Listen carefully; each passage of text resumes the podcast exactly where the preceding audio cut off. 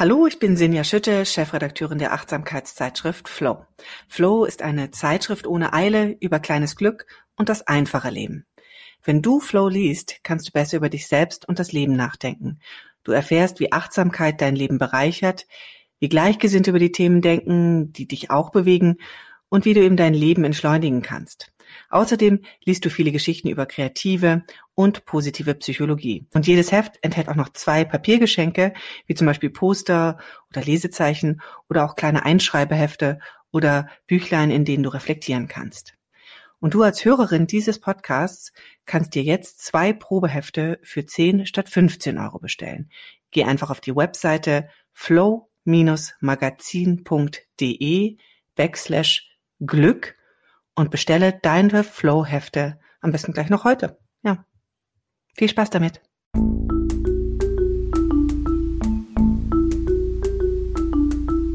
Verstehen, fühlen, glücklich sein mit Sinja Schütte und Boris Bornemann.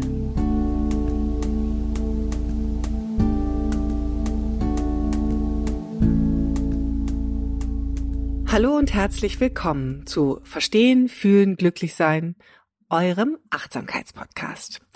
Ich bin verbunden mit Dr. Boris Bornemann und Boris ist Achtsamkeitstrainer.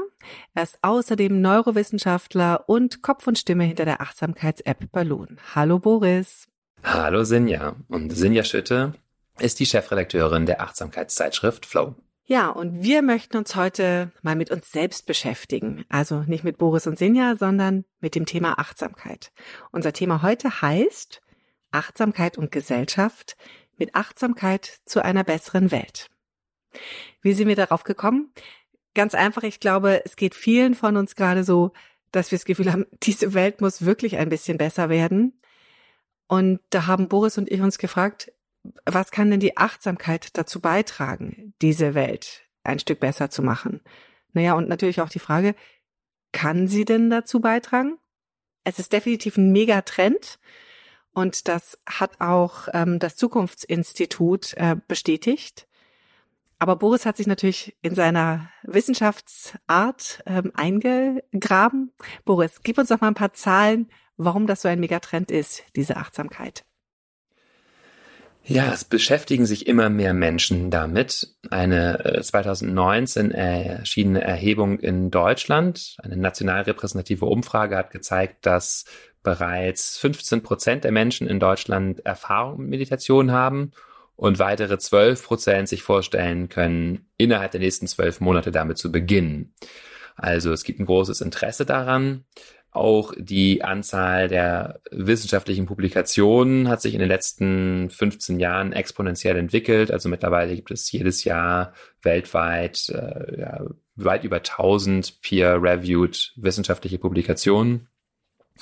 Äh, also es ist sowohl äh, wissenschaftlich als auch in der Gesellschaft einfach äh, sehr präsent. Man kann sozusagen davon sprechen, dass es sich um ein Massenphänomen mittlerweile handelt, kein, kein Nischenthema mehr, wie vielleicht, vielleicht noch vor 15 Jahren oder 20 Jahren.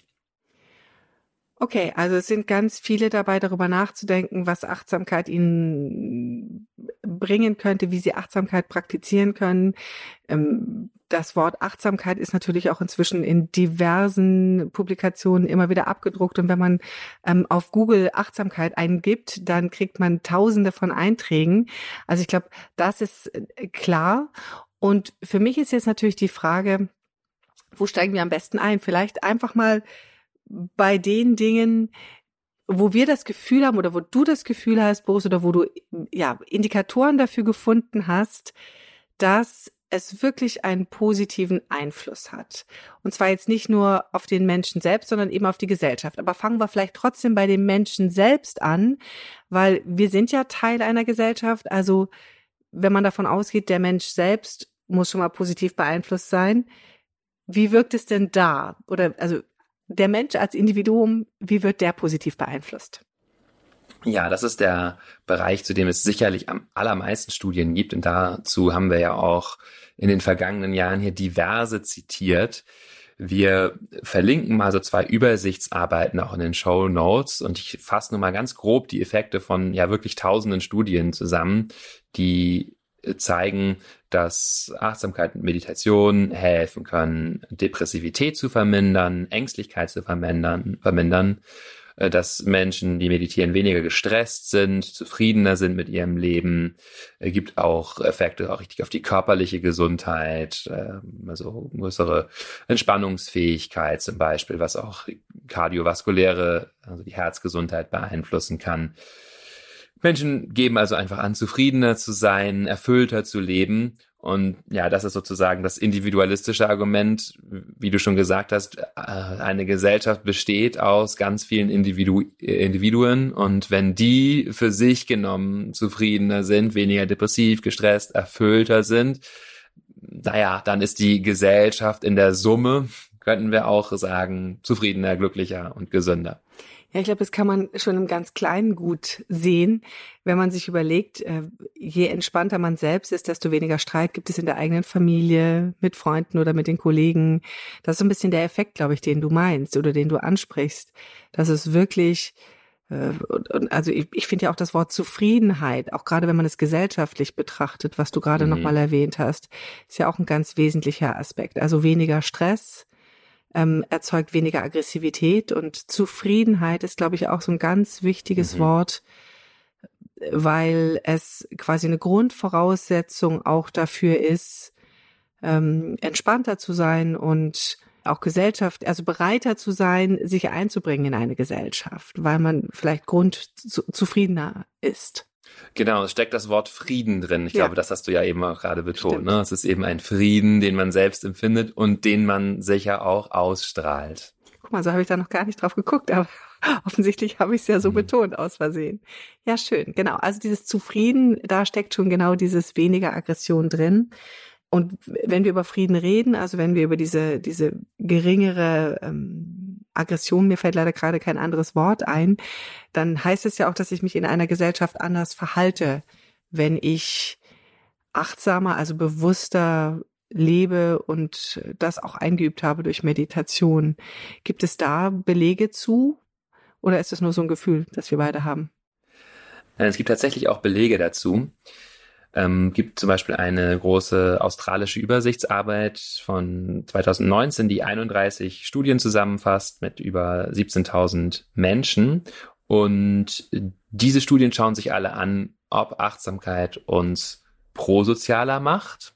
Und der, äh, das Ergebnis ist ja. Also prosozialer heißt, wir verhalten uns anderen Menschen freundlicher gegenüber, hilfsbereiter. Das wird zum Beispiel dann gemessen mit Verhaltensparametern, bieten Menschen nach Achtsamkeitskursen eher mal ihren Sitzplatz an. Jemanden, der da auf Krücken reinkommt. Ne? Solche Studien, die man durchführen kann, um äh, Menschen quasi in so ein bisschen Situationen zu locken, in denen sie ihre Hilfsbereitschaft zeigen können, aber auch äh, engagieren die sich eher im sozialen Bereich, Spenden, die eher äh, Geld an Wohltätigkeitsorganisationen und so weiter. Also ganz viele Indikatoren, die dafür zeigen, dass wir eher eine altruistische Meditation, äh, Motivation ausbilden. Die, ja, diese Indikatoren sind eben erhöht nach Achtsamkeitskursen. Dabei wurde, wurden noch zwei Gruppen kontrastiert, nämlich Menschen, die eher klassische Achtsamkeits-, also Bewusstheitspraxis machen, klar werden, was passiert, im Moment ruhen, diese tiefe innere Gelassenheit, Zufriedenheit kultivieren und Menschen, die gezielt ähm, liebende Güte, Freundlichkeits-, Mitgefühlsmeditation machen. Man findet diese Effekte in beiden Gruppen. Da kann man sich jetzt nochmal weiter angucken, was sind die Wirkfaktoren. Wir haben dazu aber auch speziell mal eine Folge gemacht. Macht Achtsamkeit uns äh, freundlicher. Das kann man sich anhören. So heißt sie, glaube ich, oder sowas in die Richtung oder sozialer. Ähm, also klar, wir sind ein bisschen selber eben gelassener, Stein, haben diesen Frieden in uns, können, haben deswegen auch mehr Raum für andere, uns den zuzuwenden. Wir spüren uns selber besser, sind deswegen auch empathischer mit anderen und wir kultivieren eben auch äh, ganz dezidiert diese Motivation, äh, freundlich zu sein, weil das eben was Schönes ist, sowohl für uns selbst als auch für die Menschen um uns herum. Das ruft ja geradezu nach einem einem Schulfach in der Schule oder so, wenn man, wenn ich das höre und wenn ich dem zuhöre, vielleicht auch gerade als Kontrastprogramm zu dem, was da in den sozialen Medien so gerade sich entwickelt. Oder vielleicht sollte man da einen Führerschein machen für die sozialen Medien und Achtsamkeitskurse vorweg ähm, verpflichtend machen. Nein, aber Scherz beiseite. Also das ist ja eine ganz wichtige äh, Thematik, dass wir diese Aufmerksamkeit für das, was um uns herum passiert, gesellschaftlich äh, beibehalten und sogar kultivieren, weil nur so funktioniert Gesellschaft. Ich denke jetzt auch gerade daran, also du hast gerade beschrieben, äh, mitfühlender und äh, prosozialer werden. Das ist sozusagen für das Gemeinschaftsgefühl. Ähm, gibt es denn, gibt es denn weitere Schwierigkeiten einer Gesellschaft, auf die sich Achtsamkeit positiv auswirken könnte noch? Also ich denke da an, wenn man an, in, in der Wirtschaft denkt oder so, gibt es da noch Punkte, wo es auch noch einen positiven Effekt hat? Ja, und da werden wir jetzt ein bisschen kleinteiliger, aber glaube ich, ähm, kommen wir wirklich zur, zur Wurzel mh, mm, gesellschaftlicher Probleme. Da möchte ich vielleicht so ein bisschen zum, um unsere Pro-Sektion hier abzurunden. Ja, Achtsamkeit, Meditation sind sehr, sehr hilfreich, um gesellschaftliche Probleme anzugehen. Die große These aufstellen, dass diese Art von Praktiken vielleicht zusammen auch mit psychotherapeutischen Maßnahmen, wirklich an den Wurzeln der gesellschaftlichen Probleme ansetzen. In der buddhistischen Analyse sind die drei Wurzelprobleme, sowohl individuell als auch kollektiv, äh, Gier, wollen, mehr haben wollen, getrieben sein davon, erstens. Zweitens Hass oder Wut, Ablehnung, Aggression, also etwas nicht haben wollen, von sich wegschieben, Aversion auch genannt. Und drittens Verblendung oder auch manchmal Ignoranz oder Ignorance auf Englisch genannt oder ähm, ja, quasi Unverständnis. Also wir verstehen eigentlich gar nicht so richtig, was passiert und was mit uns los ist oder wie die Dinge zusammenhängen. Und äh, da kann man sich jetzt äh, auf die verschiedensten gesellschaftlichen Probleme bezogen klar machen, wie das eigentlich im Kern steht. Also zum Beispiel beim Klimawandel. Da geht es natürlich letztendlich um Gier, um ein immer mehr, höher, schneller, weiter. Wir wollen alle noch mehr haben. Wir beuten die Natur aus. Ähm, jeder will genauso viel haben wie der oder die andere. Wir stechen uns gegenseitig aus. Wir kommen in dieses Antriebssystem rein. Äh, Dopamin, ja, wir wollen immer mehr haben und so weiter. Und da kann uns, kann uns Achtsamkeitspraxis helfen, mit umzugehen, zu merken, dass das auch eine subtile Form von Leid ist, manchmal auch nicht so subtil, aber ja, diese Getriebenheit, die wir empfinden, na, ich muss jetzt weiterkommen, es muss noch weitergehen, dieser Stress, da gibt es so einen Übergangsbereich von äh, ja angenehm, ja, ich will fortkommen zu dem Modus, in dem sehr viele in unserer Gesellschaft sind, einschließlich mir und wahrscheinlich auch dir immer mal wieder, nämlich so Überlastung, ja, wir wollen immer noch weiter, es muss immer noch mehr sein. Und da hilft uns Achtsamkeit, eine gewisse Weisheit zu entwickeln, das zu spüren, zu beobachten, zu merken, auch wie, da, wie der Leid entsteht. Und dann Bereich Hass ähm, oder Ablehnung, klar, das spielt natürlich im, insbesondere in, äh, in Konflikten und kriegerischen Auseinandersetzungen eine große Rolle, dass dann Menschen zu Unmenschen quasi gemacht werden. Das hat ja ganz große Vorbilder in der Geschichte, wie wirklich Geschichten erzählt wurden über den Feind. Die Deutschen haben unter ihrer Pickelhaube ja so ein Horn oder so. Ne? Im Ersten Weltkrieg wurde das noch erzählt, äh, um zu zeigen, dass das eigentlich so kleine Teufel sind. Mm, und andere Dinge, dass Menschen verunmenschlicht werden. Das sieht man auch jetzt in der äh, Rhetorik im Ukraine-Krieg, teilweise eben auch äh, Russland gegenüber und ja, also von beiden Seiten, beide Seiten benutzen äh, verunmenschlichende Propaganda oder die Ukrainer als als Nationalsozialisten äh, sozusagen, die alle unterdrücken. Also versucht jemanden als als böse abzustempeln und damit so eine Legitimation zu geben, den einfach wegzuschieben, zu hassen und abzuspalten, sozusagen. Das ist ein, ein Ding. Und äh, letzter Punkt vielleicht davon, Verblendung. Verblendung spielt in all dem eine Rolle. Also, dass ich überhaupt jemanden für abgrundtief böse halten kann, ohne mir klar zu machen, dass dieses Böse, was ich da brandmarke, eigentlich etwas ist, was auch in mir ist. Ja? Oder dass, ne, dass es das auch in mir gibt, dieses äh, ja, gegen jemand anderen angehen oder bei der, bei der Gier noch mehr, dass ich vielleicht mit dem Finger auf andere zeige und sage, ah, das muss jetzt aber aufhören mit dem, mit der Ausbeutung, aber gar nicht merke, das ist auch in, in mir, oder die Verblendung zu glauben, dass, ähm, dass mich diese ganzen Dinge, die ich da anhäufe, glücklich machen werden. Das ist ein ganz zentraler Teil von Verblendung, zu merken, ah, ich habe eigentlich ganz suboptimale Strategien zur Zufriedenheit zu kommen. Also Verblendung ist ein zentraler Teil. Ähm, Und äh, dazu vielleicht noch ein bisschen spezifischere Punkte. Ähm, Verblendung spielt sicher auch eine Rolle bei so Polarisierungen, die wir in der Gesellschaft haben, dass ich dann meine Meinung für die einzig richtige halte und nicht diese Weisheit habe, die wir durch kontemplative Praxis erwerben können, zu bemerken, ja, meine Gedanken sind nicht die Realität, sondern es ist nur eine Art und Weise, die Realität zu interpretieren, zu wissen, ich könnte mich auch immer täuschen und damit zu so einer größeren Geistes- und Herzensweite auch zu kommen. Und äh, um es jetzt nicht weiter zu überfrachten, aber man könnte da noch sicher viele Punkte weitermachen, geht es natürlich auch um so Aufmerksamkeitsfunktionen, Informationskompetenz, also und vor allen Dingen Selbstregulation, was wir ganz stark im Bereich dieser sozialen Medien brauchen, sich immer wieder selbst auch zu fühlen und zu äh, beobachten, tut mir das gerade gut, diesen Feed zu lesen, das anzuklicken, oder mache ich das nur weil ich eben so getrieben bin, weil ich in diesem System bin von äh, Sensationssuchen und so weiter. Und da wirklich die Kompetenz auszubilden, zu merken, was tut mir gut, mich zu spüren und dann äh, so langfristig, nachhaltig heilsame äh, Handlungen und Bewegungsweisen auch im Internet zum Beispiel zu wählen, äh, gegenüber so kurzfristig belohnenden das ist sicher auch eine Kompetenz, die Achtsamkeitsschulung ausbilden helfen kann. Also wenn ich dir zuhöre, kommt es ja ganz stark auf diesen Punkt runter, auch dieses Selbstreflektierende äh, reflektierte zu haben und zu entwickeln.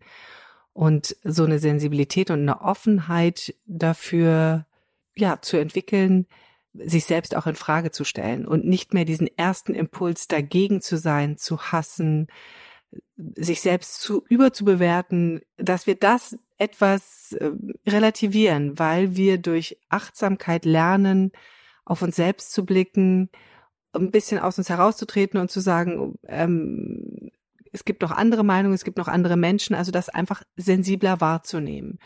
Und ähm, somit kommen wir an diese Grundübel ran, äh, die natürlich äh, zahlreiche Varianten und äh, Verästelungen haben, ich fand das sehr interessant, du hast diese drei Grundübel genannt. Hass, Verblendung und was war das dritte?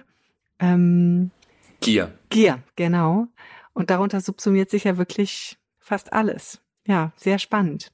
Ja, und wenn ich jetzt, also wenn ich jetzt weiß, was für eine Kraft äh, Achtsamkeit hat, was du hier beschrieben hast, ähm, wie es sozusagen uns selbst als Individuum helfen kann, nämlich bei der Stressbewältigung, wie es dann auch gesellschaftlich uns beeinflussen kann, weil es uns sozialer, weil es uns praktisch offener für die, für die Gesellschaft oder für die Gemeinschaft macht und dann sogar auch noch ähm, die Übel dieser Gesellschaft an der Wurzel packt, nämlich die Gier, den Hass und die Verblendung, dann frage ich mich, was kann denn überhaupt dagegen sprechen, Achtsamkeit zu praktizieren?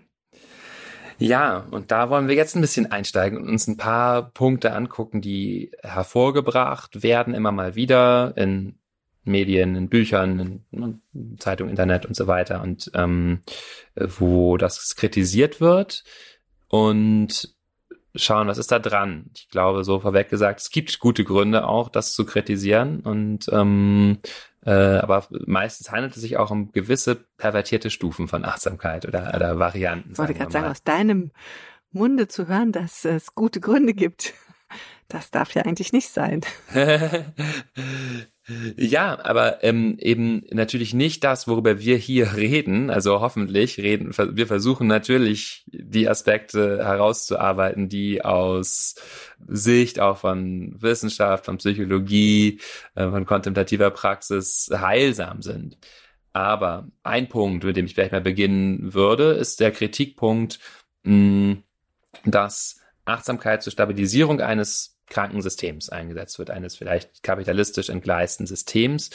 Und da oder es werden Individuen aufgefordert, eigentlich kollektive Probleme zu lösen.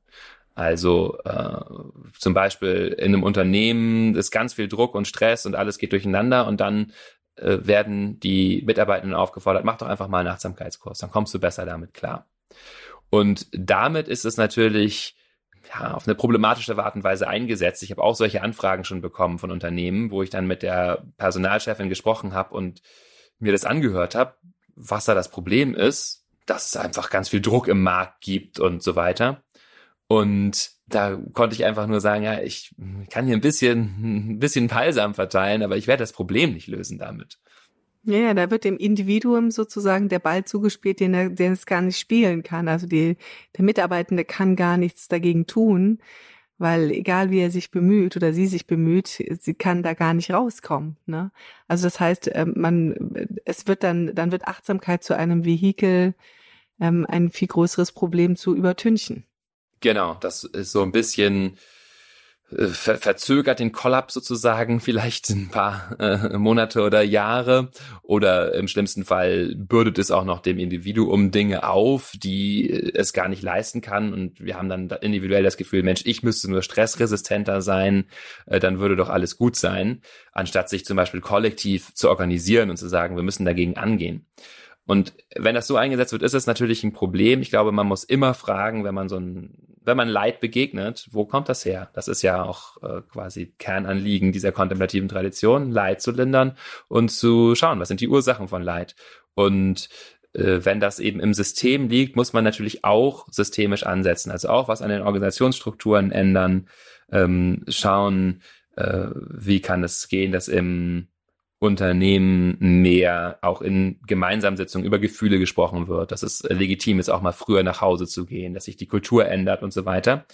Und meines Erachtens sind diese Ebenen auch nicht unabhängig voneinander. Also es macht durchaus Sinn, dennoch einen Achtsamkeitskurs auch zu machen.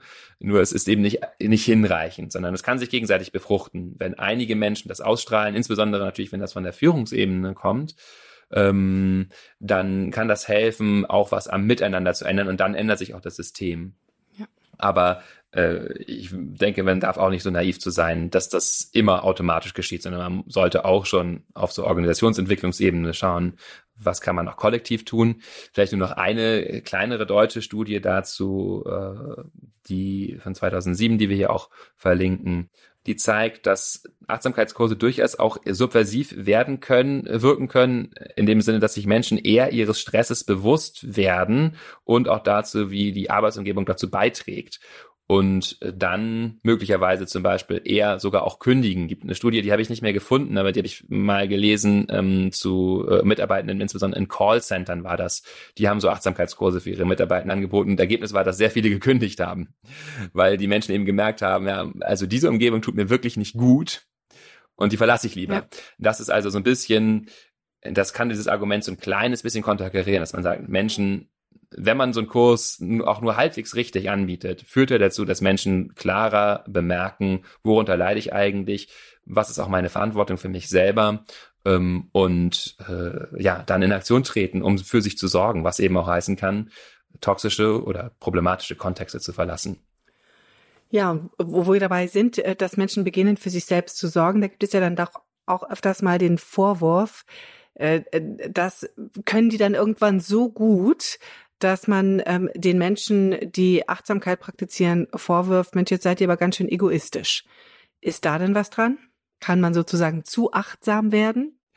Ja, also von der Studienlage her kann man da nicht so wahnsinnig viel finden. Auch hier gibt es immer mal wieder so einzelne Studien. Wir verlinken auch wieder eine hier mal in, der, in den Show Notes. Ich möchte da gar nicht so stark drauf eingehen, weil die häufig sehr überinterpretiert und hochgejubelt sind. Da geht es dann zum Beispiel um so eine Studie, die ist 2018 erschienen aus Mannheim. Da wurde dann gezeigt, dass Menschen, die Achtsamkeit praktizieren, tatsächlich ihren eigenen Skill zu meditieren überschätzen, sogenanntes äh, Positivity Bias, ähm, was man in allen möglichen Bereichen findet. Menschen überschätzen ihre eigenen Fähigkeiten und dann wurde das so interpretiert, äh, das macht einen noch äh, ego-fokussierter und ähm, ja, also gar nicht nichts von der Ego-Verlust und Selbstaufgabe. Das kann man natürlich sehr schön so spielen. Auch ZDF hat dazu einen Beitrag gemacht, den ich gelesen habe und dachte, äh, mit welcher reißerischen oder Willen zum reißerischen Berichterstatten wurde das denn geschrieben, dass, dass Menschen jetzt nicht nach einem achtwöchigen Achtsamkeitskurs gleich solche grundsätzlichen menschlichen kognitiven Verzerrungen verlieren, dass man sich selbst da für, für besser hält als der Durchschnitt. Das, äh, das ist irgendwie für mich kein Argument auf der allgemeinen Studienebene haben wir das ja vorhin schon gesagt, ist es durchaus so, dass Menschen eigentlich eben eher prosozialer werden, sich eher kümmern. Aber es kann diesen Effekt geben, den du äh, beschrieben hast, dass es dass Menschen sich sehr, sehr stark erstmal auf sich fokussieren und zwar gerade so in diesen initialen Phasen, in den frühen Phasen der Beschäftigung mit Achtsamkeit und ähm, Meditation. Ein ähnlicher Effekt, wie man ihn auch bei Menschen beobachtet, die in Psychotherapie gehen. Menschen neigen dazu, erstmal sich deutlich stärker abzugrenzen und auf ihre eigenen Bedürfnisse stärker zu achten und das auch zu kommunizieren. Weil das häufig der Grund ist, warum wir in so pathologische Bedingungen reinkommen, warum wir depressiv werden oder ausbrennen, weil wir eben nicht Nein gesagt haben. Und naja, wie alles, was wir noch nicht geübt haben, ist der Ausdruck des Nein-Sagens dann nicht immer so total integriert, dass man das Gefühl hat, Mensch, die achtet einfach gut auf sich, sondern da kommt halt dann eher sowas wie, nein, das kann ich auf gar keinen Fall machen, mach das auch halt selber, so jetzt hau, hau mir das doch nicht immer alles hin oder so. Und man merkt, da ist eine Wut, die erstmal nötig ist, um Grenzen zu etablieren und wenn der Prozess dann weitergeht, dann wird das besser auch integriert und Menschen können das einfach auch ein bisschen freundlicher und besonnener sagen, müssen nicht mehr dem anderen ihre Wut hinknallen, sondern merken, ah, da gibt es ein leichtes Wutsignal in mir oder so eine Anspannung, ich möchte das nicht und dann kann ich da eine, besondere Art und Weise finden, äh, meine Grenzen zu wahren. Insbesondere eben, wenn Menschen in Kontexten praktizieren, die, sag ich mal, integral sind, also wo wirklich äh, oder ganzheitlich. Also wo eben genau diese eine gesamtgesellschaftliche Vision oder auch eine größere Vision für mein Leben, inklusive einer ethischen Lebensführung und so weiter, auch im, im Vordergrund stehen. Äh, denn äh, nur dann ist das auch wirklich, wirklich effektiv, dieser ganze Weg, wenn wir eben immer weitergehen und merken, ah ja, wo, wo wie entsteht Leid, wie entsteht Freude und Erfüllung und Verbindung. Und wenn das ein guter Lehrender ist und ich da gute ja, Kontexte habe, wenn ich praktiziere oder mich an so Lehren wie auch zum Beispiel vielen buddhistischen Schulen orientiere, die das gut durchgedacht haben, dann äh, komm, kann ich da eigentlich gar nicht drum herum kommen, um als äh, stückweise äh, auch mein Herz zu öffnen und eben gerade nicht egoistischer zu werden, sondern prosozialer. Das ist jetzt eigentlich ein so schöner Satz, äh, da möchte man schon fast enden, aber ich glaube, ich würde gerne mit dir auch nochmal darüber sprechen, dass Achtsamkeit ja nicht gleich Achtsamkeit ist, sondern du hast es vorhin schon angedeutet, Achtsamkeit wird ja heute auch häufig sehr kommerzialisiert. Und ich glaube, das ist auch das, worauf du angesprochen hast, als du gesagt hast, naja, die Achtsamkeit im Kern ist eigentlich immer positiv für eine Gesellschaft. Aber wenn wir sie für andere Zwecke missbrauchen, kann sie auch negative Folgen haben. Da gibt es, glaube ich, auch Studien zu. Würdest du die noch mal ein bisschen erläutern? Ja, also Studien sind dazu schwer, äh, sind mir wenige bekannt. Es gibt natürlich auch Studien zum Beispiel von Einsatz von Achtsamkeit im amerikanischen Militär. Äh, also das, das kann man da durchaus einsetzen, auch teilweise gewinnbringend zur Aufmerksamkeitsschulung. Ich glaube, worum es hier geht, ist dass das Ganze eben eingebettet sein muss in einen größeren Kontext. Achtsamkeit ist, um jetzt doch noch mal ein bisschen spezifischer zu werden, natürlich auch wirklich nur ein Teil von einer sehr, sehr großen Geistes- und Herzensschulung, die eigentlich intendiert ist vom Buddhismus und auch von den, von vielen anderen Praxiswegen, die dazu führen sollen, letztendlich Leid zu vermindern und zu einem guten Leben zu führen. Da ist Achtsamkeit ein zentraler Bestandteil. Es ist so ein bisschen zum Oberbegriff geworden hier. Heißt eigentlich ja vor allen Dingen Geistes- und Herzensgegenwart. Aber natürlich gehört da auch viel mehr noch dazu, nämlich eben Schulung von Freundlichkeit, von, von Mitfreude, von Weisheit, Verständnis, Einsicht, einer ähm, auch ja richtigen Sichtweise auf die Dinge oder einer ja, adäquaten Sichtweise, also eben wie entsteht denn tatsächlich eben ein, ein Gefühl und äh, was steht dahinter und also das ist, da gibt's ganz viel, was dazugehört und natürlich auch, ja, wie hängt denn meine Lebensweise damit zusammen?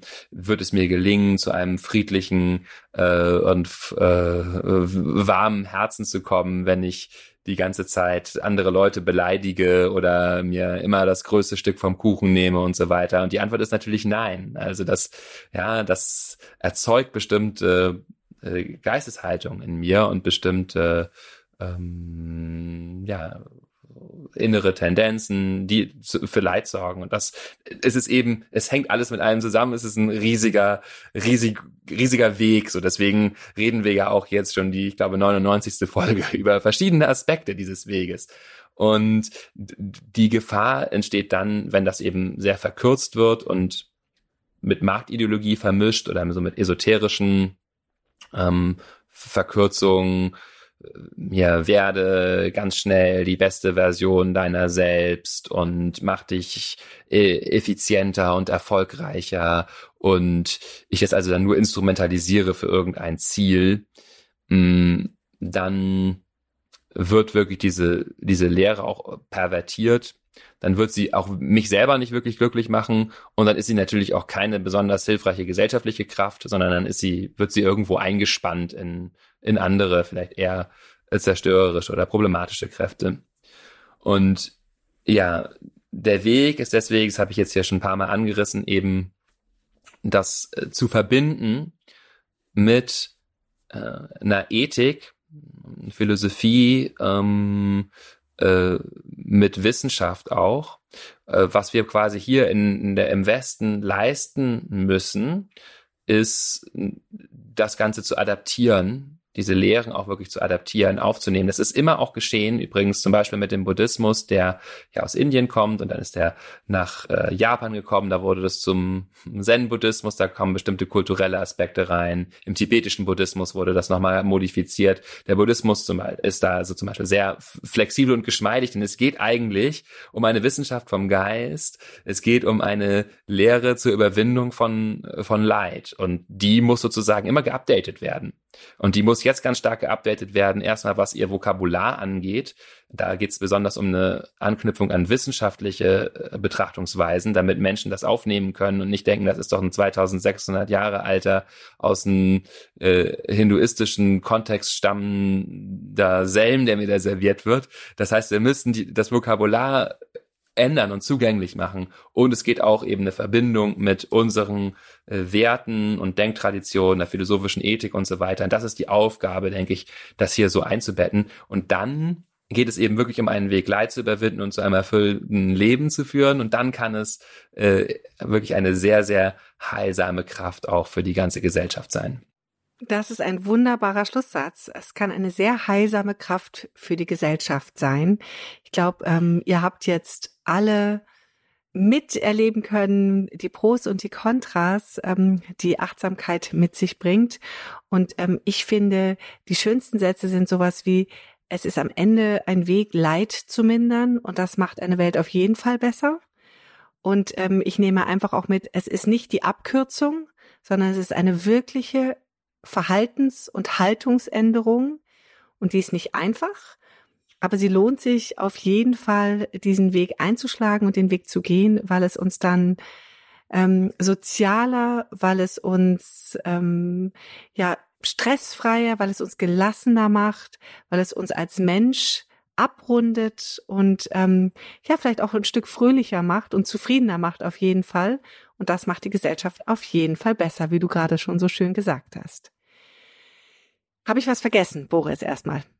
Nein, er schüttelt den Kopf. Nein, vielen Dank für dieses schöne Fazit. Ja, und ähm, mit diesem schönen Fazit, dass die Welt durch Achtsamkeit ein bisschen besser werden kann, möchten wir uns jetzt in eine Sommerpause verabschieden.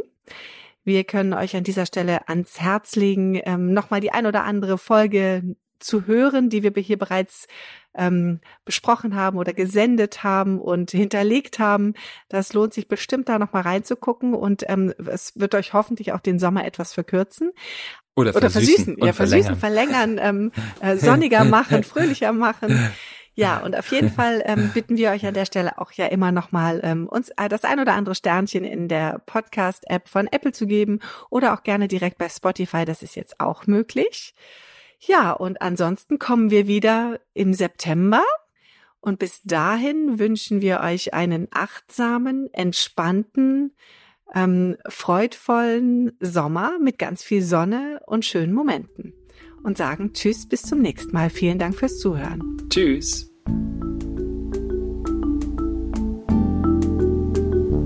Das war Verstehen, Fühlen, Glücklich Sein, der Achtsamkeitspodcast.